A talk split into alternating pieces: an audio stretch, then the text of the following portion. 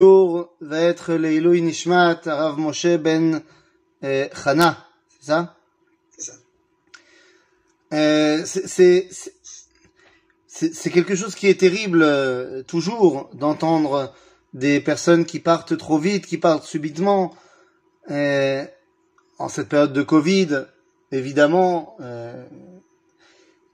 la question est de savoir, et je reviens actuellement, enfin je suis arrivé la nuit dernière euh, de Pologne, et pour reparler un petit peu euh, de transmission, et la question est toujours la même.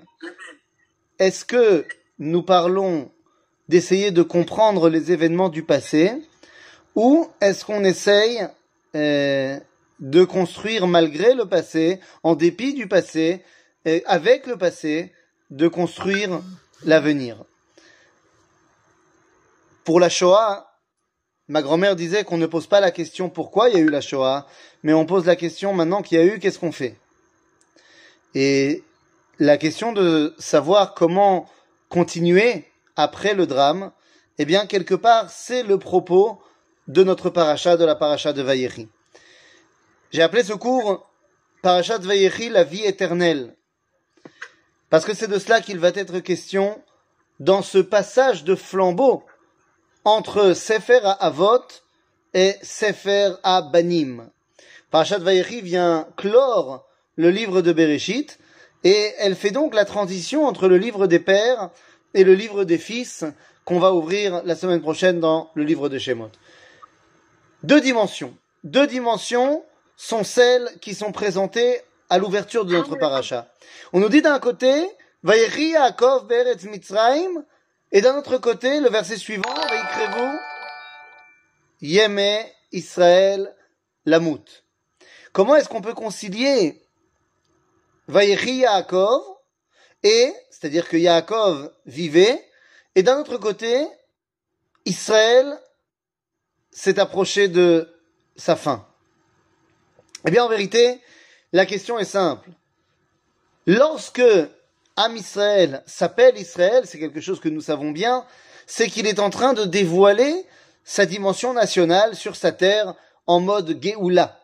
Alors que lorsqu'il est en exil, lorsqu'il est soumis à euh, l'influence des nations et qu'il est euh, recroquevillé sur lui-même, alors il s'appelle Yaakov. Et si, on peut trouver le verset Vayechi Yaakov, eh bien, tout naturellement, Vayikrevu Yeme Israël Lamut.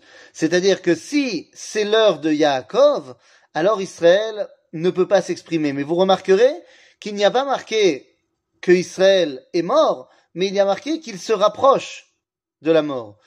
Car Israël, Netzach Israël, lo ishaker velo ishaver, car l'éternité d'Israël ne mentira pas. Et donc, Israël ne peut pas mourir, mais il peut s'approcher. Il peut commencer à se mettre un petit peu en bémol par rapport à Yaakov qui prend la succession durant l'exil. Et en fait, la question de notre paracha est de savoir comment, alors que le peuple juif part en exil, puisque dans notre paracha, tout le peuple juif est arrivé en Égypte, comment, du fin fond de l'exil, on arrive à préparer la Géoula? Et en fait, c'est uniquement cela dont il est question dans notre paracha. La paracha vient nous expliquer eh, que l'exil, le mal, l'erreur, la douleur, eh bien, porte en lui-même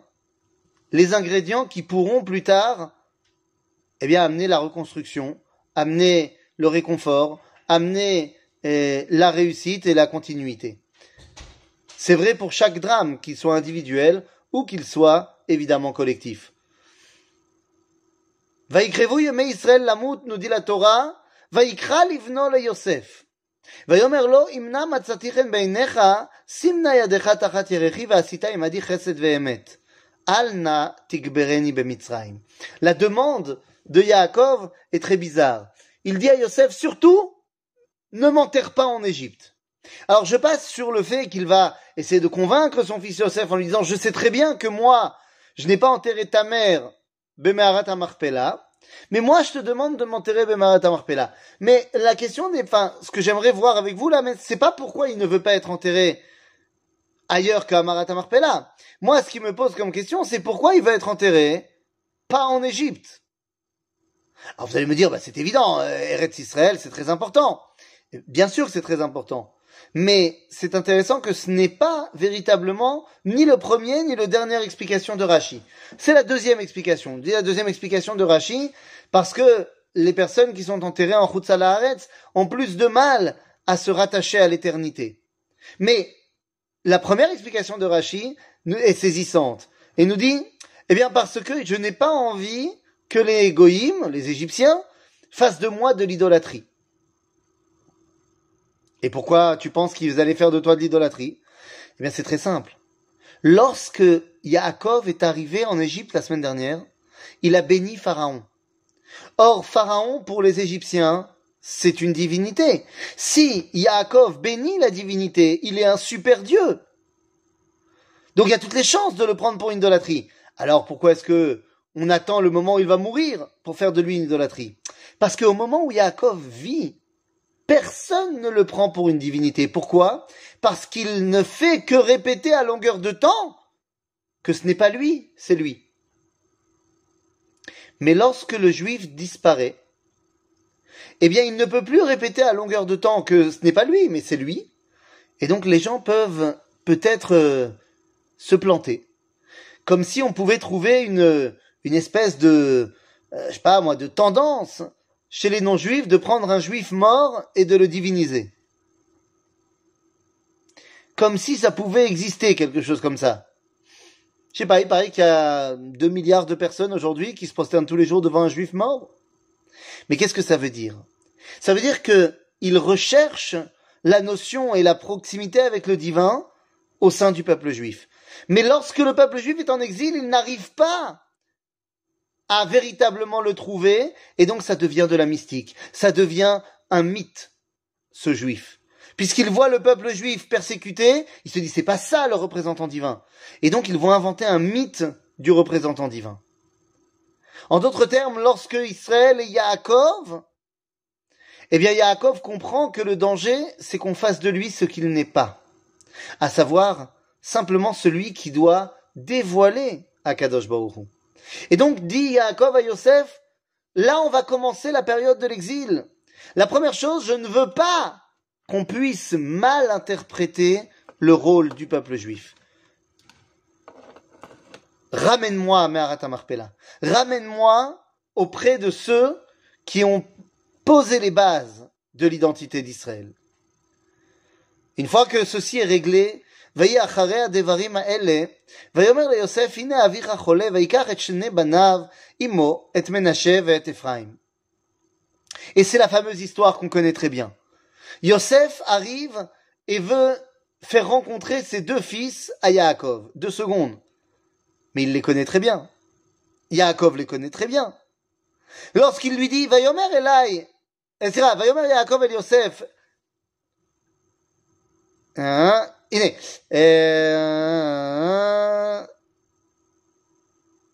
attendez, attendez, petite seconde, voilà.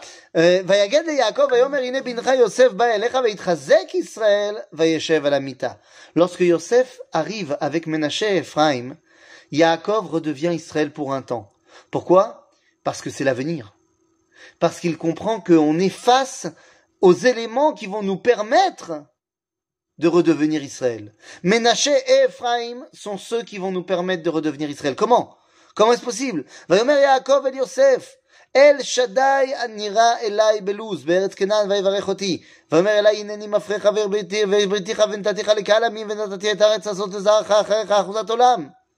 C'est-à-dire qu'il voit Ménaché et Ephraim et se rappelle de la promesse que Dieu lui a faite que son peuple, sa descendance, va hériter de la terre d'Israël. Et là, qu'est-ce qu'on nous dit? Lorsque finalement Ménaché et Ephraim se trouvent devant Yaakov, eh bien, nous dit la chose suivante. Euh, oui? Non? Je croyais qu'il y quelqu'un qui voulait parler.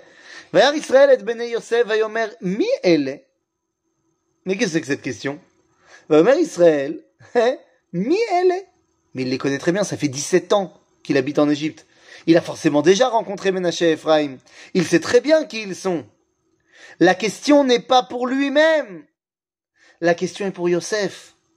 Es-tu conscient de qui ils sont? Ils ne sont pas tes enfants. Ils sont les douze tribus. Tes enfants vont faire partie maintenant intégrante de l'identité d'Israël. Et là, l'histoire qu'on connaît bien, Yaakov, Sikel et Yadav, et met la main droite sur la tête d'Ephraïm et la main gauche sur la tête de Ménaché. Ménaché ou Abechor.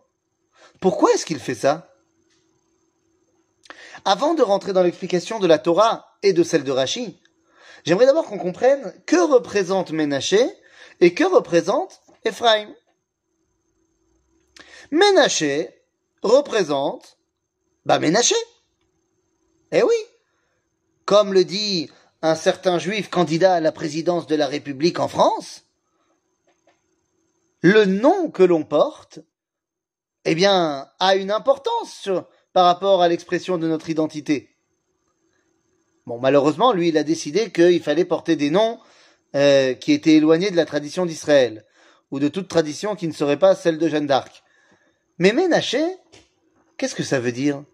Pourquoi Yosef a-t-il appelé Ménaché Ménaché?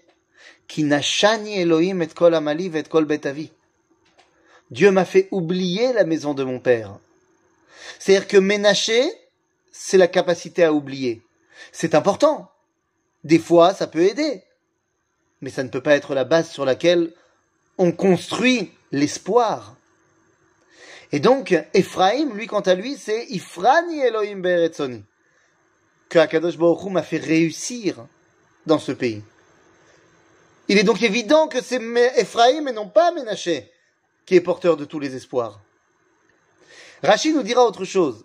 Lorsque nous dit Yaakov, parce que Yosef dit à Yaakov à son père, mais enfin c'est pas lui le Bechor, c'est pas bien ce que tu fais, et lui répond Yaakov, Yadati beni Yadati. Gamu yeleam, vegamu yigdal.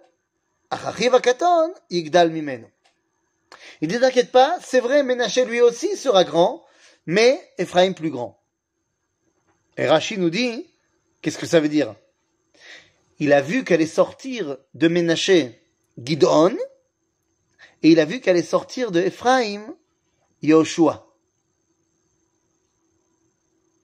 Yoshua plus grand que Gidon. Lama. Eh bien, tout simplement parce que Yoshua et Gidon vont remplir deux rôles qui sont assez similaires, à la différence près que Yoshua a un truc en plus. Gidon est celui qui va libérer le peuple d'Israël de la soumission des Midianim, dans le livre de Shoftim, chapitre 6. Donc Gidon amène la Géoula face aux Midianim. Il ramène l'indépendance au peuple juif. Eh, Yoshua également va nous aider à conquérir la terre d'Israël et nous ramener, enfin nous donner l'indépendance dans la terre d'Israël. Donc Gidon Yoshua, même combat. Oui, mais nous dit Rashi, Yehoshua, il fait un truc en plus. Moshe kibel Torah misinai umsara le Yehoshua. En plus d'être celui qui ramène le peuple d'Israël sur sa terre, Yehoshua est également celui qui donne la Torah. Il est également l'élève de Moshe. En d'autres termes, Ménaché est celui qui est responsable de quoi? Eh bien qu'on n'oublie pas. Pour laquelle Ménaché sera divisé en deux tribus. C'est-à-dire qu'il y aura une tribu, mais elle sera à cheval sur la partie ouest du Jourdain et la partie est du Jourdain. Vous vous rappelez que les tribus de Gad et de Réhouven ont demandé à Moshe de s'installer à l'est du Jourdain, dans les territoires qui avaient été conquis à, face à Og et Sichon. Ménaché n'a rien demandé. Et c'est Moshe qui va séparer la tribu de Ménaché en deux. Pourquoi? Pour qu'il soit le garant qu'on n'oublie pas qu'on fait partie d'un seul et même peuple. Ménaché est en fait le garant qu'on n'oublie pas. Éphraïm est celui qui va nous permettre de savoir quoi ne pas oublier. Éphraïm est celui qui nous rappelle, eh bien tout simplement que nous avons une terre, nous avons un peuple, mais nous avons également une Torah. Alors vous allez me dire, dans l'histoire, Ephraim c'est plutôt euh, euh, rendu quitte, si vous voulez, de la première partie, mais pas vraiment de la seconde. C'est-à-dire qu'à part Yoshua bin Nun, les hommes d'Ephraïm n'ont pas été très très très Torah. Nachon. La, le, Mamlechet Israël, la royauté d'Israël, qui s'appelle dans le Tanakh Ephraïm, à chaque fois que les prophètes veulent mettre en balance ce qui se passe dans le sud et dans le nord d'Israël, ils parlent de Ephraïm face à Yehuda. Et à chaque fois, on voit que ce qui manque à Ephraïm, à cette royauté du nord, ce n'est pas l'abondance matérielle, la réussite sur la terre, mais c'est le rapport à Dieu. Tout simplement. Il semblerait donc que Ephraïm ne peut pas, à lui seul, réussir à nous amener la Géoula. Il semblerait que Mashiach ben Yosef tout seul ne peut pas remplir le rôle pour dévoiler à Kadosh Baruch Mashiach ben Yosef, c'est celui qui amène une résurrection physique. Mashiach ben David, celui qui descend de Yehuda, est celui qui amène la Neshama à cette reconstruction physique. Ainsi, rien d'étonnant lorsqu'on entendra le Rav Avraham Yitzhak à Cohen Cook appeler Herzl Ikveta de Mashiach ben Yosef. Puisque Herzl, son rôle, ce qu'il a essayé de mettre en place, c'est une résurrection physique du peuple juif sur sa terre. Il ne s'occupait pas de la question Torah. Nachon, c'est pas son rôle. Ça sera le rôle de celui qui est porté par la tribu de Yehuda. Et en fait, lorsqu'on arrive à cela, eh bien, on comprend que d'où va venir la résurrection? D'où va venir l'espoir? Après le fait qu'on soit parti en exil Eh bien, il va venir de cette, de ce chilouve, de cette union entre Yehuda et Ephraim. Lorsqu'on arrive à réunir Yehuda, Ata Yoducha Achecha, avec celui qui est Ephraim, qui est Yosef, alors on peut arriver à une shlemut. Rappelez-vous, rappelez-vous que Yosef et Yehuda, tous les opposés. C'est Yehuda qui va prendre l'initiative de la vente de Yosef. C'est Yehuda qui est le patron des frangins c'est Yehuda qui n'arrive pas à faire le shalom avec Yosef. Shalom au début de la parasha de Vayeshev. Qui est celui qui parle C'est Yehuda. Donc tant que le shalom n'est pas fait entre ces deux conceptions différentes de la Torah, celle de Yosef, Ephraim, et celle de Yehuda, il ne peut pas y avoir de résurrection véritable. C'est pourquoi, aux côtés de Herzl, il fallait avoir le Rav. C'est pourquoi, aux côtés de Herzl, il fallait avoir le Rav à l'hiver. C'est-à-dire qu'il fallait cette Torah de Yehuda pour donner un tampon de cachérisation, si vous voulez, à la résurrection physique portée par Herzl. En d'autres termes, durant l'exil, nous avons deux routes différentes.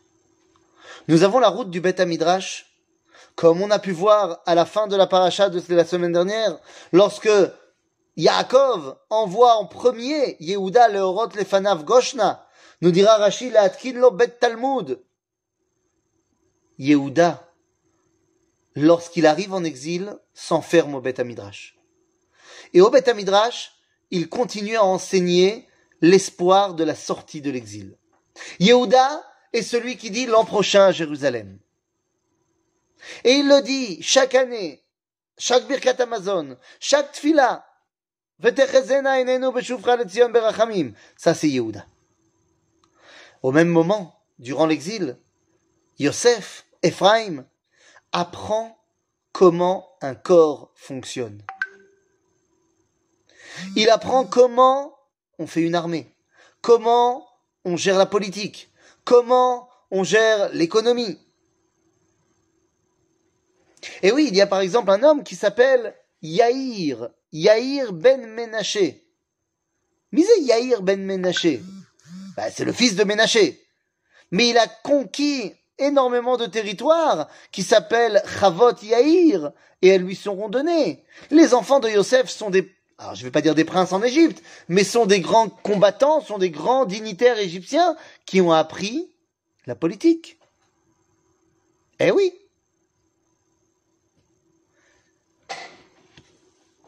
Pendant tout l'exil, Yosef apprend à être ce qu'il aurait dû être en Israël. Il apprend à être un peuple. Il apprend mieux que cela à être une nation. Mais il a un problème. C'est que de qui il a appris ça? Il a appris ça d'Egoïm. Et donc évidemment qu'il y a des choses bonnes à prendre. Bien sûr. Il a appris, comme j'ai dit il y a deux secondes, il a appris à faire la guerre, il a appris à faire de la politique, de l'économie, ce que tu veux, et tout ça c'est très bien. Mais il a appris aussi d'autres choses qui sont problématiques. Par exemple, il a appris, j'ai vu ça, j'ai vu ça cette année, en fait j'avais déjà vu ça l'année dernière, j'avais vu ça pour la première fois l'année dernière, et j'avais été, j'avais été révolté. Mais, euh, mais j'ai revu des pubs cette année. Il y a quand même des gens qui font des bûches de Noël cachères. Ça existe. La bûche de Noël cachère. Il y a déjà des pubs sur Facebook qui partent dans tous les sens. Maintenant, deux secondes. J'ai rien contre la cache-route. La cache-route, c'est très bien mais j'ai quelque chose contre la bûche de Noël. C'est-à-dire, je m'en fiche qu'en fait tu fasses un dessert roulé avec de la glace à l'intérieur ou de la pralinée ou ce que tu veux. Et pourquoi tu es obligé de m'appeler ça une bûche? Ça veut dire que tu as appris des plein de choses, bien, mais tu as aussi appris plein de choses qui sont pas ton identité. Et c'est pourquoi tu as besoin d'avoir peur en permanence Yehuda et Ephraim.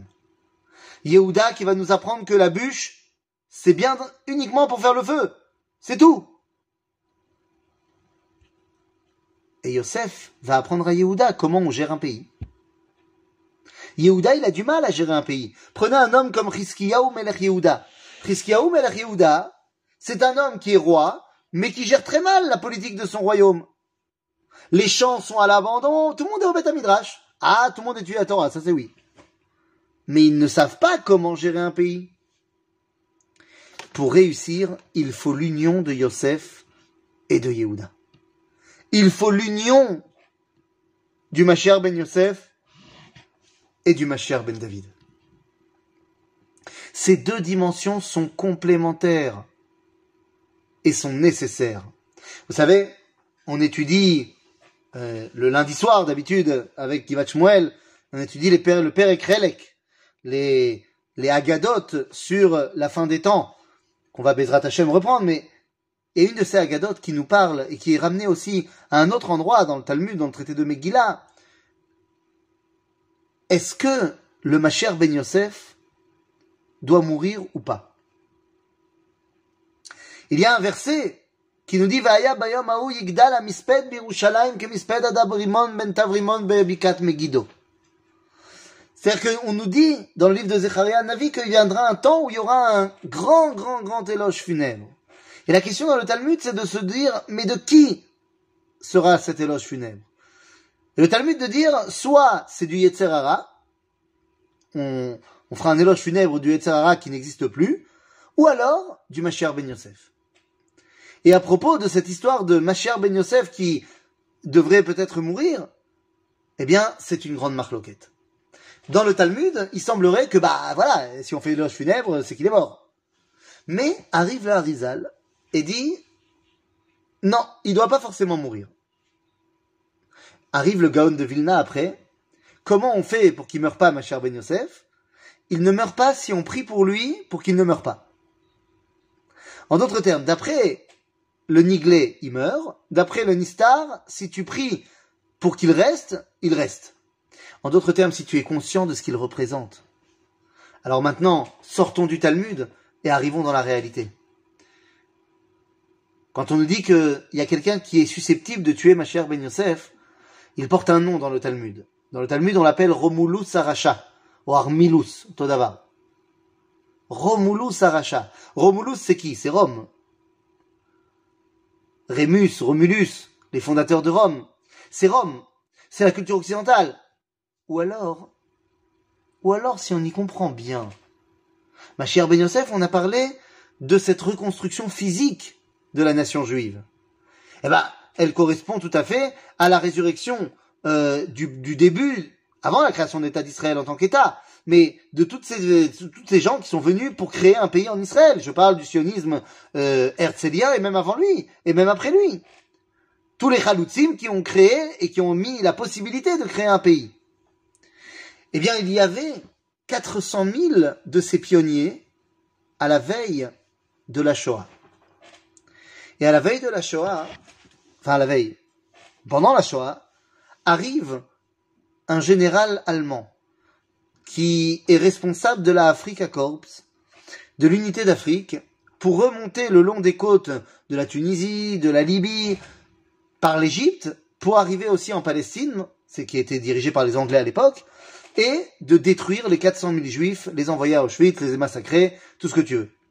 T'inquiète pas, il a reçu un coup de main de celui qui était à Berlin à ce moment-là, mais qui était le moufti de Jérusalem, qui s'appelait Khajamin al-Khutsaini, qui lui a dit, si tu veux, je fais le boulot gratis. Qui était cet homme? Cet homme s'appelait le général Rommel. Romulus. Rommel. Qui met en danger tout simplement ma chère Ben Yosef. La reconstruction physique du pays. Alors nous dit le de si tu pries pour lui, parce que tu comprends l'importance de ma chère Ben Yosef, alors il ne meurt pas et au contraire, al sur cela, tu peux créer l'idéal avec l'union avec ma chère Ben David. Bien les amis, on retrouve cette réalité à la fin de notre paracha. À la fin de notre paracha, Yosef demande à ses frères une faveur, une dernière faveur. Yosef dit à ses frères, moi, pour le moment, je suis esclave de Pharaon, donc je ne pourrai pas venir avec vous, rentrer avec vous. Mais quand vous allez rentrer, n'oubliez pas une chose.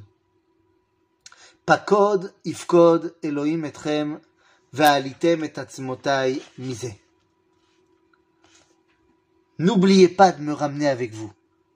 En d'autres termes, il parle à Yehuda et il lui dit, lorsque viendra l'heure de ton avènement, ne m'oublie pas. N'oublie pas que c'est ensemble qu'on réussit à construire l'idéal de la Géoula.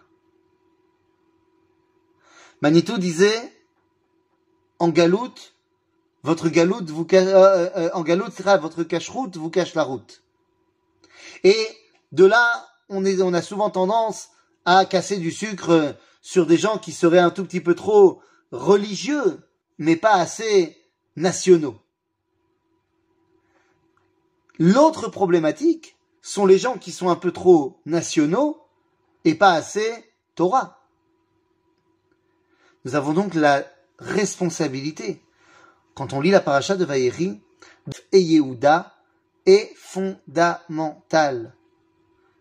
L'union entre le corps, la résurrection nationale physique, et le retour à une Torah de Géoula eh bien, ce sont les éléments qui nous permettent de dévoiler la grande dimension du Mashiach. J'irai même plus loin. Lorsque Yosef et Yehuda se réunissent. Alors, ça veut dire quoi, Yosef et Yehuda qui se réunissent? Ben, ça veut dire peut-être, par exemple, je ne sais pas moi, euh, Yosef, Yehuda qui se réunissent. Ça peut être, euh, par exemple, euh, que sais-je, euh, un représentant de la malchoute d'Israël, un représentant de l'État d'Israël, qui brandirait haut et fort la Torah. Ça peut être ça, par exemple. Après, tu peux euh, ne pas bien la brandir, la Torah, ça c'est un autre problème. Mais est-ce qu'il ne s'agit pas d'une grande avancée que de voir celui qui dirige le peuple juif respectant du moins de manière officielle la Torah? N'est-ce pas une grande avancée? Est-ce que ça veut dire qu'il ne peut pas y avoir plein plein plein de bugs? Évidemment qu'il y a des bugs. Évidemment qu'il y a des problèmes. N'oubliez pas une chose, il y a une grande dimension qu'on va retrouver dans la Kabbalah, qu'on va retrouver un peu partout, de Klipa à Kodemet la pris.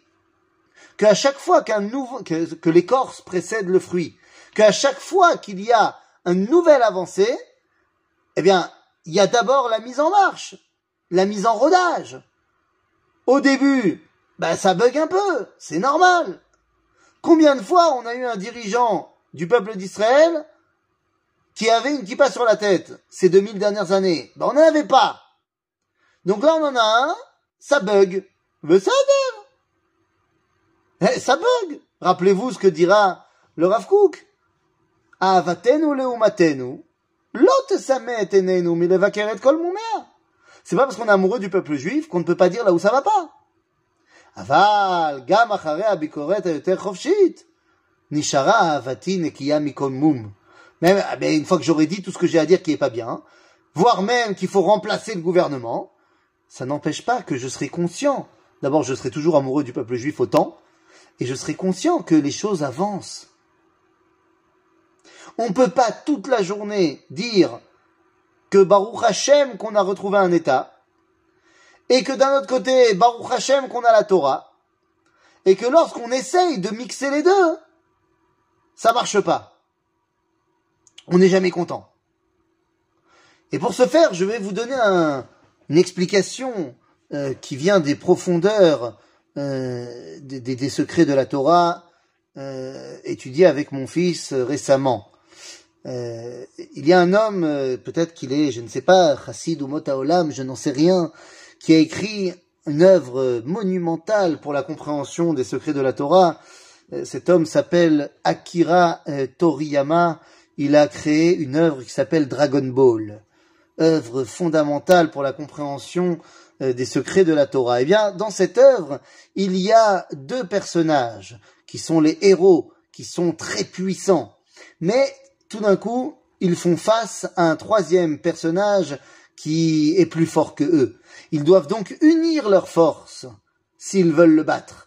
Ils doivent pratiquer ce qu'on appelle la fusion.